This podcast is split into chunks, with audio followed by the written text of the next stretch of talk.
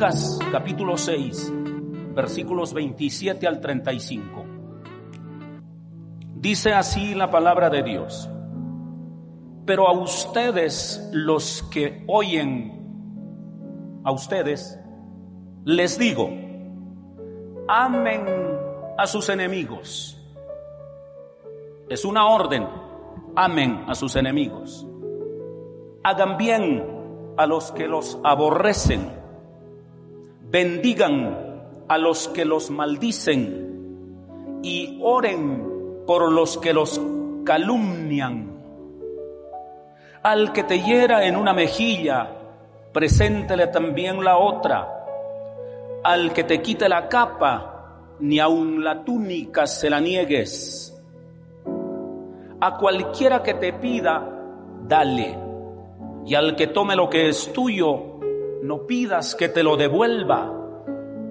Y como quieres o quieren, perdón, que hagan los hombres con ustedes, así también hagan ustedes con ellos.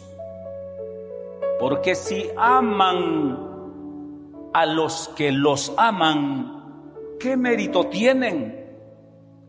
Porque los pecadores aman también a los que los aman. Y si hacen bien a los que les hacen bien, ¿qué mérito tienen? Porque también los pecadores hacen lo mismo. Y si prestan a aquellos de quienes esperan recibir, ¿qué mérito tienen? Porque también los pecadores prestan a los pecadores para recibir otro tanto.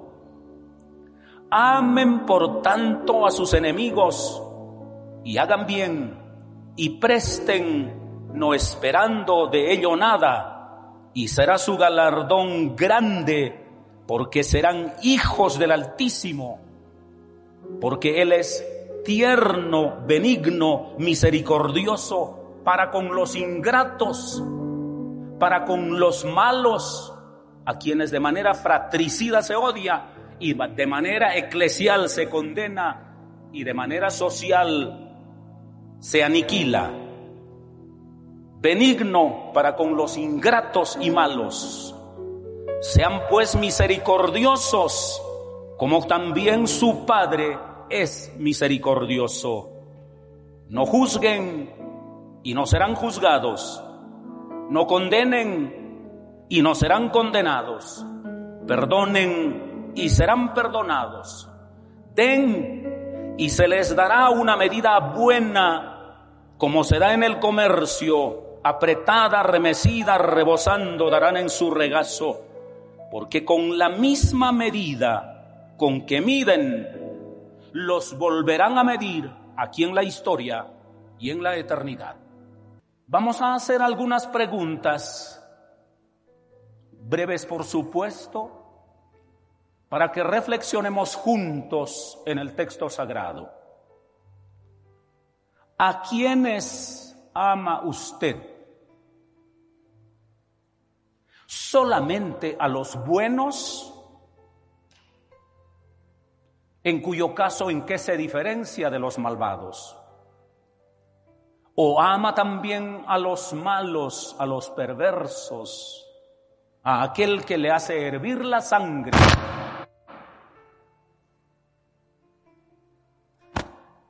¿A quienes imita usted?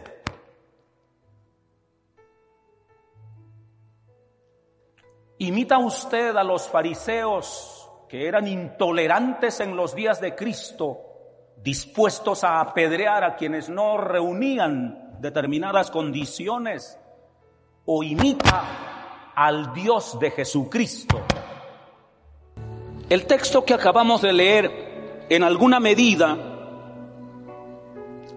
nos da un retrato de Dios pero no el Dios del Antiguo Testamento al que Jesús le dio un giro de 180 grados, no el Dios vengativo, el Dios iracundo y furioso, cuasi neurótico, que está absolutamente dispuesto a aniquilar a todo aquel que no cumple las normas, cuyo retrato se vende hoy seguramente por la morbosidad religiosa, tiene una gran cosecha en el pueblo creyente sobre todo en América Latina.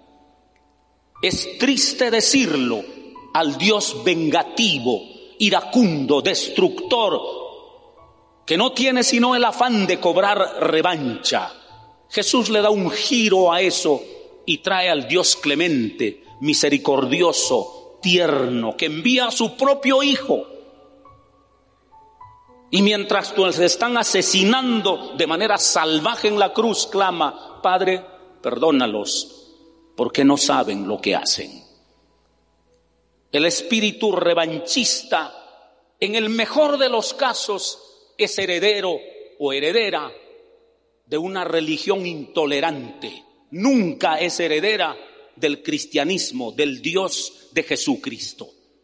Por eso este texto nos guía, Jesús nos guía a renunciar toda violencia,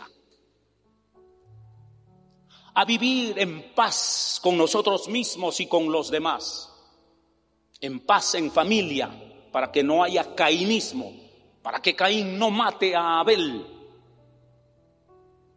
para que vivamos en paz en el seno del cristianismo y no estemos buscando motivos. A ver a quién aniquilamos en nombre de la religión, o porque no dio la medida, o porque falló, o porque se equivocó, o porque no me gusta, o porque le tengo envidia, o porque he acumulado rabia a lo largo de los tiempos, o en la sociedad para declarar guerras fratricidas, genocidios, expoliaciones, donde civiles y funcionarios públicos mueren de manera inclemente. Ya lo estamos viendo en la frontera euroasiática, ya lo estamos viendo.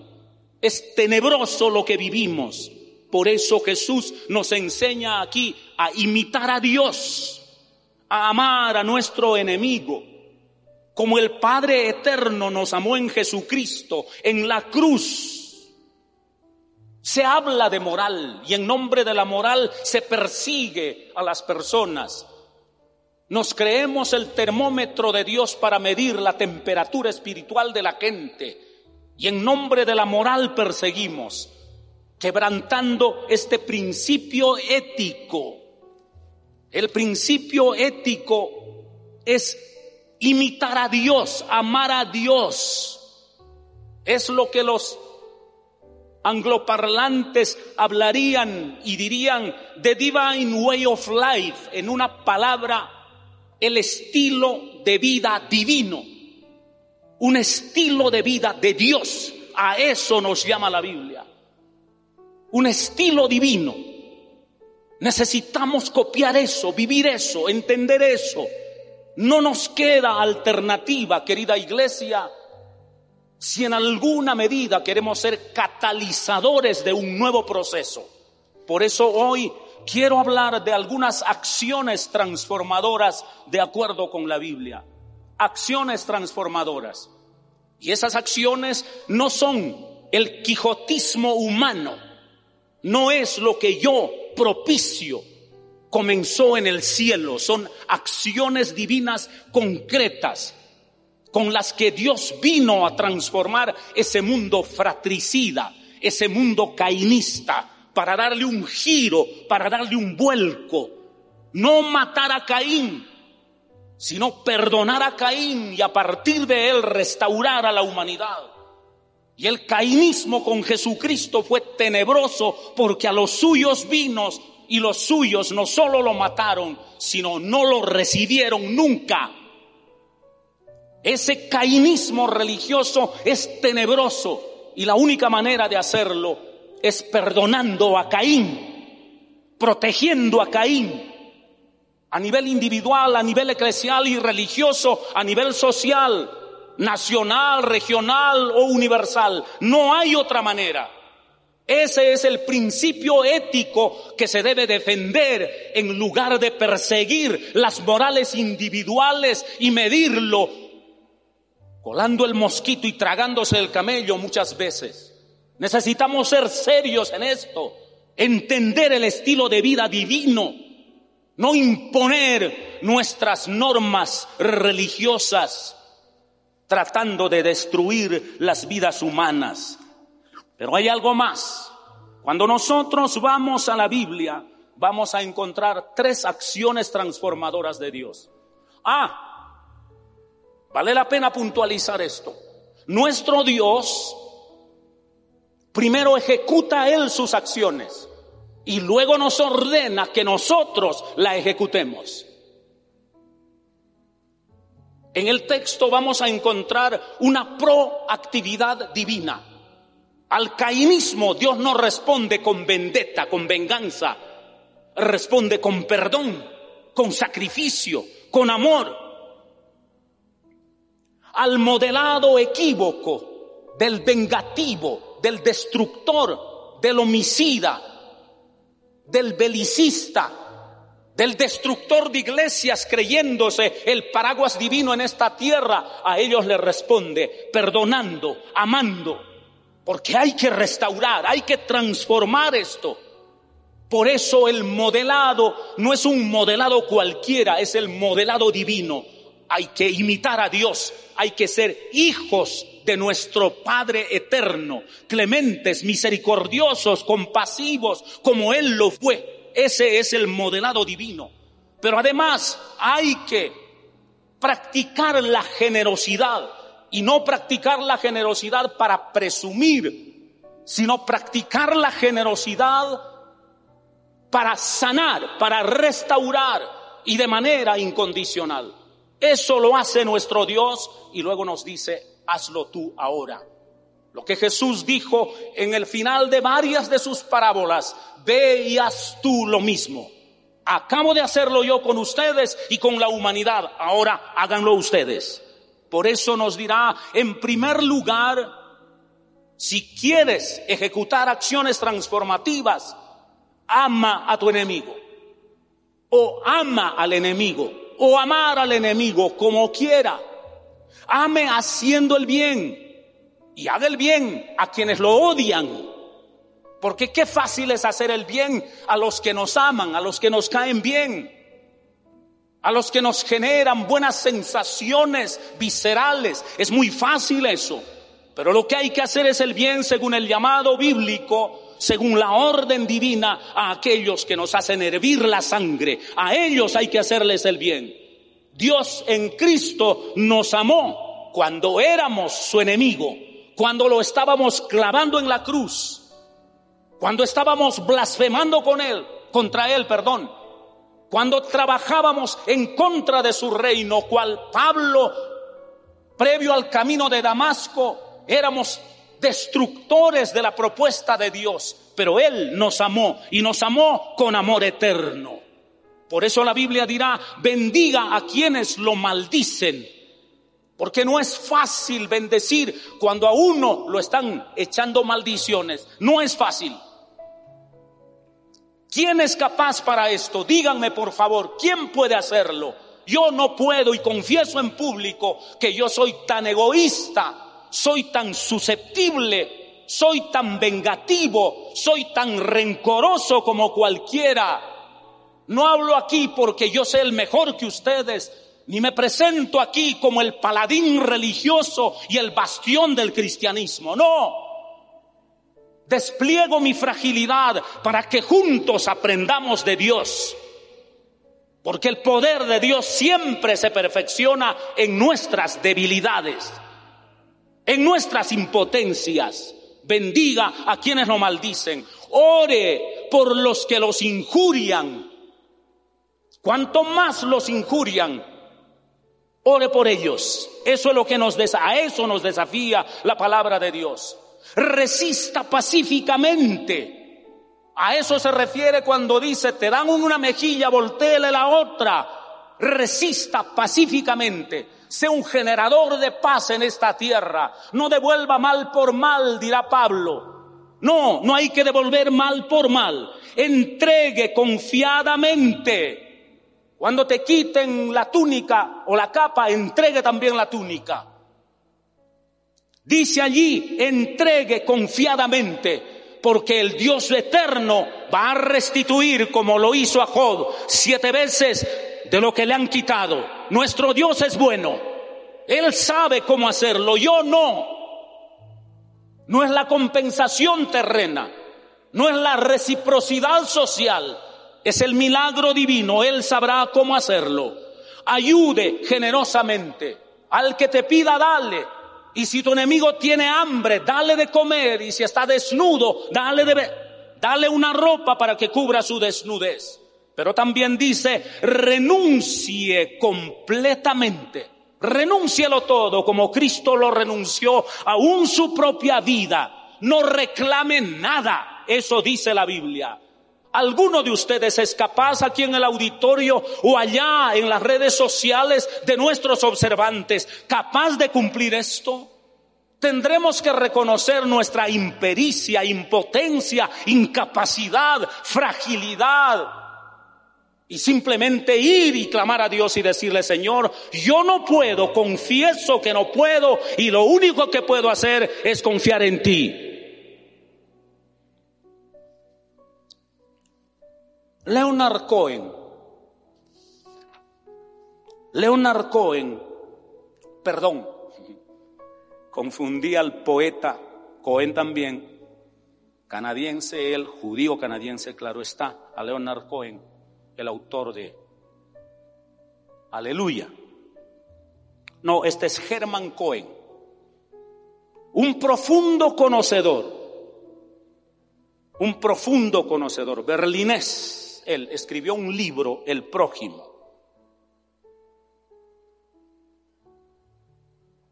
Un hombre sabio.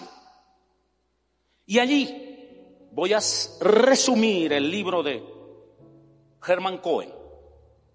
Se llama El prójimo. Los recomiendo que lo lean, que lo lean. Y dice estas cosas él de una manera excelsa.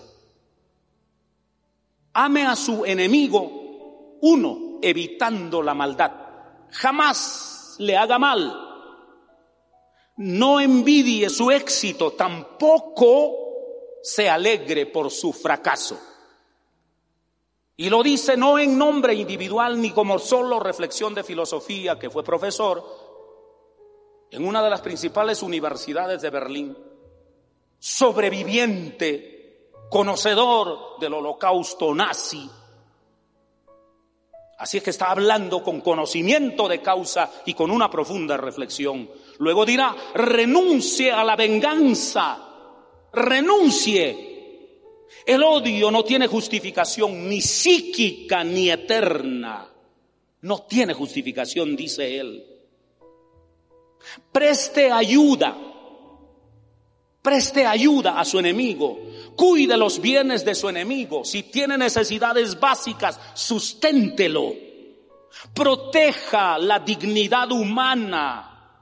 Ojo, proteja la dignidad humana. Cuando su enemigo está en desventaja, jamás lo someta a humillación. Porque él también, pese a su soberbia, sufre. Tremendo.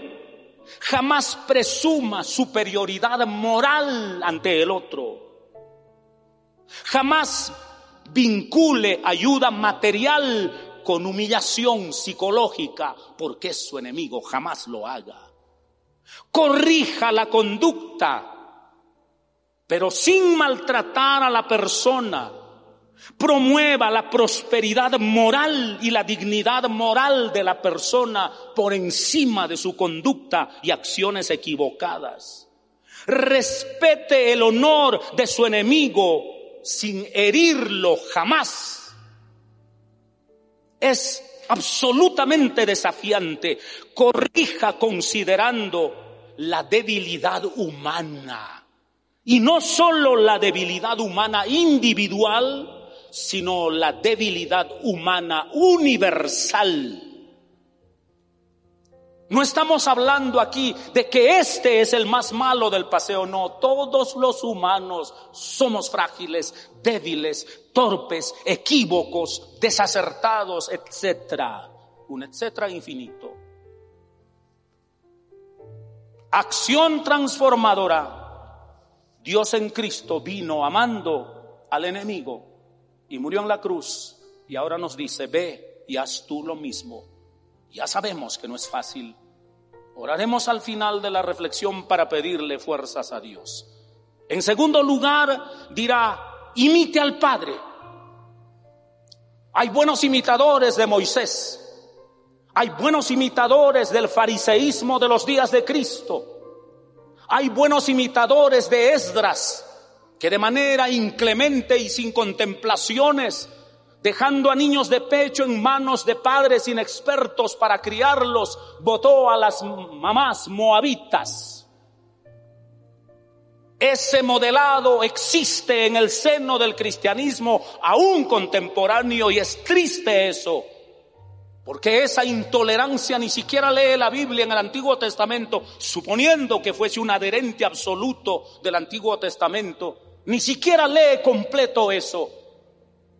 Porque Ruth, la moabita, es el antecesor, la antecesora, la tatarabuela de David. Ojo, y está en la genealogía de Jesucristo. No leen ni siquiera el Antiguo Testamento, pero la intolerancia está.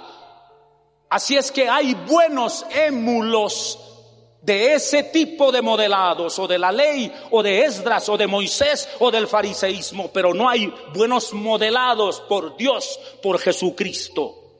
Necesitamos aprender de nuestro Padre. ¿Por qué? Porque nos dirá, ama incondicionalmente, ama sin esperar nada. Lea 1 Corintios capítulo 13 y entenderá cómo debe amarse de manera amplia, generosa, incondicional, casi parecido a Dios. No casi, parecido a Dios. Pero también dice, haga el bien incondicionalmente, sin esperar que te devuelvan bien por bien. No, Pueda que tras la tras el plato de comida en la última cena, tras de que de su propio plato y con cariño le da en la boca a Judas, mañana lo traiciona y Dios dirá, da, entrega incondicionalmente, aunque mañana te pueden fusilar o te puede fusilar él mismo. Como dice la palabra, el que comía de mi pan y de mi mesa levantó y me dio una patada en la cara Necesitamos entender eso. Haga el bien incondicionalmente. Ayude y dé de manera incondicional siempre. Y con esto imite a Dios. Como Jesús quien imitó a Dios. Hago las obras que el Padre me envió. Y por eso Jesús dirá, Él es mi Padre. Mi modelo es Él, no Moisés. Mi modelo es Él, no Esdras. Mi modelo es Dios, no la ley. Mi modelo es Dios, no la teología intolerante de la retribución del Antiguo Testamento. Mi modelo es el Padre. Él es mi modelo.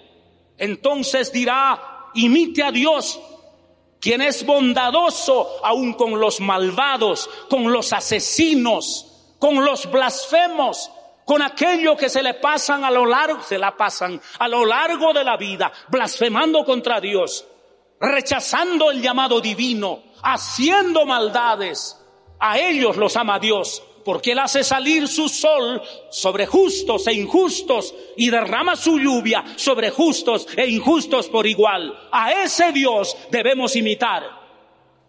A ese Dios debemos seguir. A ese Dios. No al Dios de la intolerancia, ni en casa, ni en la iglesia, ni en la sociedad. Solo así podemos transformar a nuestra sociedad. Solo así transformaremos la familia. Solo así transformaremos a la iglesia, no solo a esta congregación, sino a la iglesia del Señor. Y lo haremos de manera inconfesional, de manera no confesional, no protegiendo mi trinchera, creyéndome el mejor de los demás y tampoco el peor de los demás.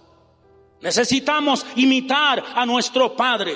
Hay que imitar la compasión divina. Solo entonces diremos, ahora sí son hijos de Dios, porque son compasivos como el Padre. A Jesús no le tembló los labios para decir, Él es mi Padre, porque imitaba al Padre. Y aquí la palabra dice, haciendo lo que Dios hace, tendrán una recompensa, serán hijos de Dios. Hay muchos religiosos que no se parecen a Dios, porque lo que quieren aplicar es la venganza, la destrucción, reitero, el cainismo, Necesitamos ser buenos, tiernos, misericordiosos, compasivos, con buenos y malos. Necesitamos aplicar la bondad divina de una manera universal, abierta. Solo así podemos decir, estamos siguiendo a Dios. Él es nuestro Padre. Y con todo el corazón yo pido hoy que en esta reunión y los que nos están oyendo podamos decir con autenticidad, Dios es mi Padre porque lo imito a Él.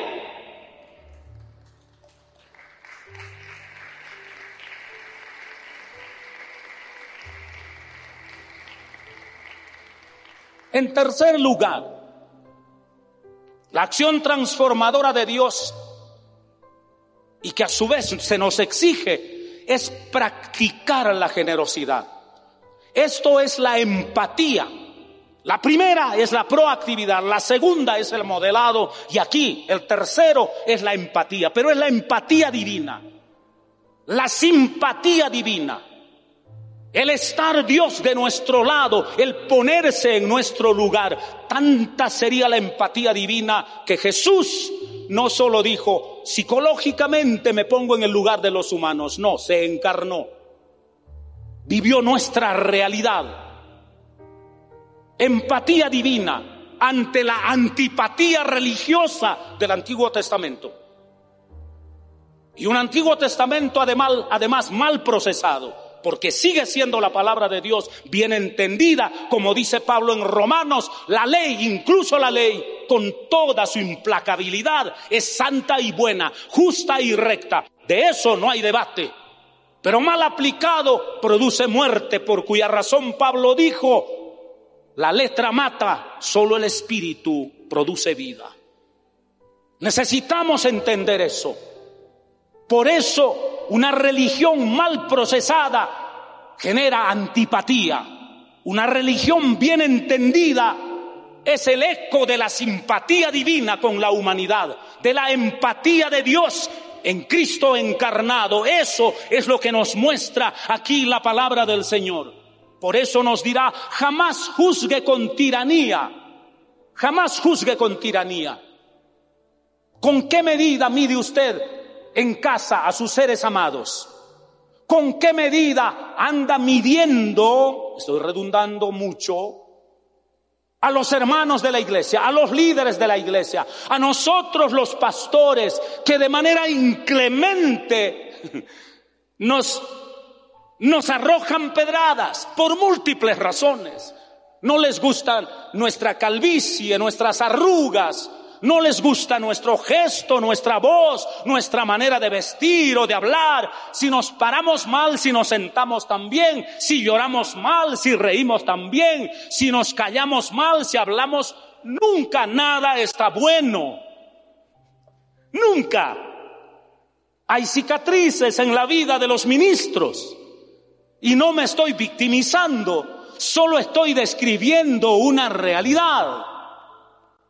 Ahora bien, dice acá, jamás juzgue con tiranía y usted no será juzgado.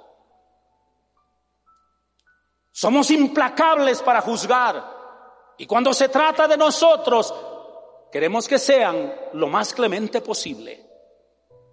No juzgues y no serás juzgado. Solo Dios es el juez, queridos hermanos. Evitemos ponernos en el lugar de Dios. Jamás intentemos suplantar a nuestro Dios, ni para juzgar a los que están en casa, ni siquiera a Caín. Jamás nos pongamos en el lugar de Dios. Él va a juzgar. Su medida es perfecta. Jamás. Pero también dice, jamás condene. Porque somos buenos para condenar. A Caín hay que matarlo. Ah, a mí ganas no me falta. Pero sería solo otro Caín, no Jesús. Qué fácil es aplicar la ley del talión, ojo por ojo, diente por diente, venganza por venganza, herida por herida, llanto por llanto, dice por allí una canción. No se trata de eso. No queremos la perpetuación del cainismo. Queremos ser la imagen de Jesucristo que le da vuelta a toda la realidad y transforma con un acto redentor. Esa es una acción transformadora. Y sigue diciendo, siempre perdone, siempre perdone. ¿Cuántas veces debe, debo perdonar a mi hermano que peca contra mí? Si en un día tu hermano peca siete veces, perdónalo. Ah, bueno, Señor, pero siete es mucho en un solo día, Señor. No te he dicho hasta siete, hasta setenta veces siete. Si a tu hermano peca contra ti y viene a ti pidiendo perdón, perdónalo. Y así serás hijo de Dios. Así, solo así, porque nuestro Dios perdona al más vil pecador hasta que el perdón sea perfecto y el ofensor haya recibido una redención total. Eso es, esa es la medida de Dios. Pero también dirá, siempre sea generoso y recibirá generosidad aquí en la tierra, aquí en la historia, pero también en la eternidad. El Padre te recibirá generosamente. Ah, Siempre mida con la gracia de Dios, no mida con la mezquindad de la venganza humana, ni de la estrechez religiosa, ni del modelado judío que solo amaba a los que cumplían la ley y odiaba a los que quebrantaban la ley. El modelado divino dirá, hay que amar siempre, amar siempre y medir con la gracia al más vil pecador. Porque la gracia de Dios siempre será más grande que Caín, más grande que Judas, más grande que los que clavan a Cristo, más grande que los fratricidas que por un miserable peso asesinan a su hermano, más grande que aquellos que con rencor y odio destruyen vidas y ministerios y congregaciones dentro del cristianismo y más grande que los homicidas, más grande que los demagogos políticos, más grande que los asesinos de la historia en cabeza de Stalin o de Hitler, más grande que todos los genocidas del planeta, hay que medir con la gracia de Dios. Porque si no, solo se genera venganza, odio, rencor, Necesitamos sanar no a nuestra sociedad, querida iglesia, queridos oyentes. Y si por accidente alguien que no es religioso oye, necesitamos sanar. Necesitamos sanar. Por eso dirá el Señor, aplica una medida equivalente, una medida adecuada, porque la misma medida que aplicas para los demás se te aplicará en la historia y se te aplicará en la eternidad. Ah, entonces la medida será diferente para ti. Esto es un llamado serio a un compromiso de equilibrio. Nada de soberbias. Y usted dirá, pastor, ¿y quién puede cumplir eso? Y respondo de manera directa, nadie. Nadie en sus fuerzas, nadie en sus capacidades, absolutamente nadie, ningún humano en su sola fuerza podrá cumplir. No esta sugerencia, no esta opinión, es un mandato, está en imperativo. Amen, bendigan, oren, den, perdonen, todo está en imperativo, es una orden. Pero no es una orden para las personas comunes y corrientes, es para las personas que dan un paso de fe. Las personas comunes y corrientes seguirán fomentando el cainismo desde Caín hasta Judas, hasta los grandes asesinos o privados u oficiales de hoy seguirán siendo continuadores del cainismo. Por eso la iglesia debe aplicar una acción transformadora. Solo con la gracia divina, solo imitando al Padre, solo con el poder del Espíritu Santo, amaremos incondicionalmente a nuestros enemigos. Actuaremos como el Padre eterno porque lo hemos imitado a Él y de tanto imitar se nos ha quedado el comportamiento de nuestro Padre, tierno, misericordioso, amable, compasivo, bondadoso, generoso. Y finalmente desplegaremos una generosidad sin mezquindades, no esperando que nos compensen en la historia ni en la eternidad.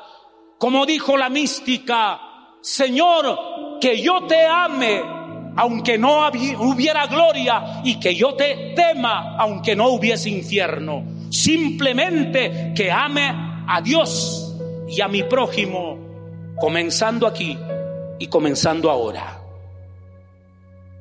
Cierre sus ojos. Ahí sentado, no se preocupe, sentado. Los que están acá, los que están en casa también, o los que están en una oficina también. Hay un relato en la Biblia. Hubo un rey llamado Saúl en la historia de Israel. Y este rey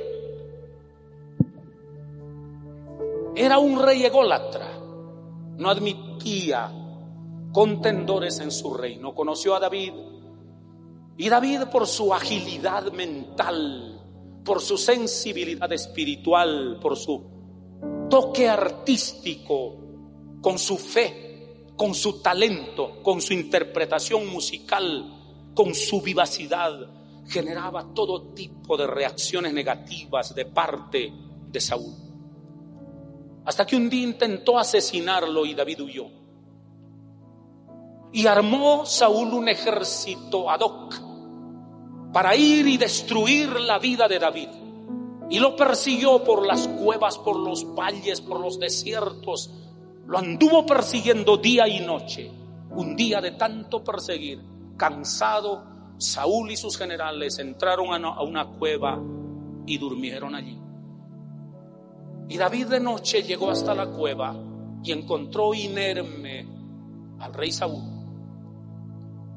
El general que acompañaba a David le dijo, Dios ha puesto a tu enemigo en tus manos, aquí está la espada, ni tú tienes que mancharte la mano de sangre, solo yo voy a clavarle la espada en el corazón a Saúl y así habremos vengado a tu enemigo.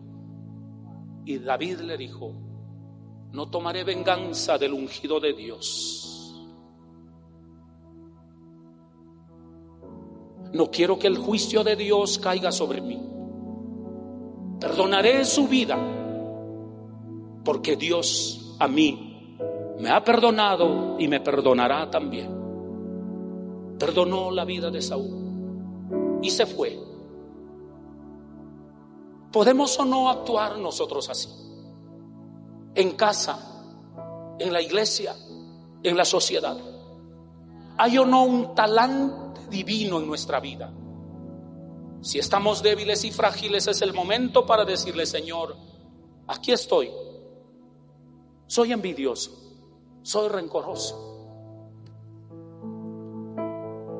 Me hiero, me duele, me molesta, me incomoda. Dígaselo a Él. Padre eterno, aquí estamos. Yo no tengo de qué presumir, Señor. Mi egoísmo mi sensibilidad, mis prevenciones, mis prejuicios, mis condicionamientos culturales, todo ello está a la luz de tu mirada. Como dice el cántico, Señor, cuando tus ojos me miran, nada puedo esconder, absolutamente nada. Estoy descubierto ante ti. Podría presumir ante los míos o ante terceros, pero jamás ante ti tu mirada escrutadora, miran mi alma en toda su desnudez. Por eso hoy vengo, Señor, a orar desde esa fragilidad individual, colectiva y universal. Oro para que tu presencia venga, para que tu espíritu llegue, para que tu bondad nos inunde, para que tu gracia nos enriquezca y de esa manera podamos amar.